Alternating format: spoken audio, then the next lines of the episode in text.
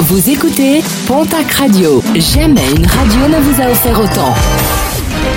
L'information locale à 9h, c'est sur Pontac Radio. Bonjour Jean-Marc Courage Sénac. Très belle matinée. À Pau, l'enquête se poursuit après plusieurs règlements de compte entre bandes rivales de Billère et Jurançon. Des altercations qui se sont soldées par des tirs jeudi soir.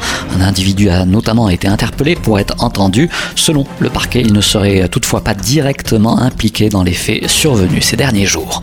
Appel à la prudence lancé dans les Hautes-Pyrénées. Des vols à la roulotte ont été déplorés à proximité de cimetières. Plusieurs véhicules en ont notamment fait les frais à Odos. Plusieurs plaintes ont été déposées.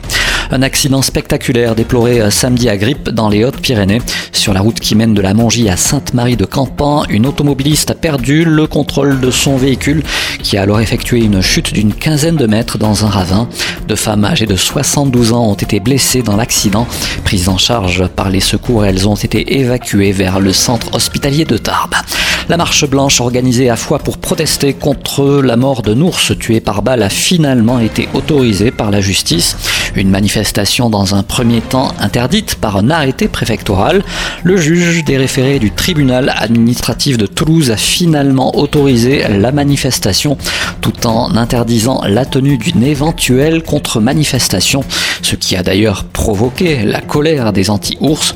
Finalement, un peu moins d'une centaine de personnes se sont rassemblées lors de cette marche blanche samedi.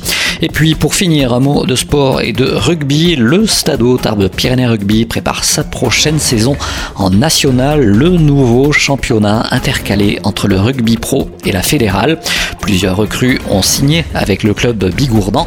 Le pilier droit international tongien Alani Olika qui vient de Grenoble, ainsi que le second ligne bordelais Adrien Vigne, le second ligne géorgien qui évoluait à Colomiers David Gigori, le pilier Biaro Shimoum Bessonard, ainsi que le second ligne castré Lucas Tolofoua.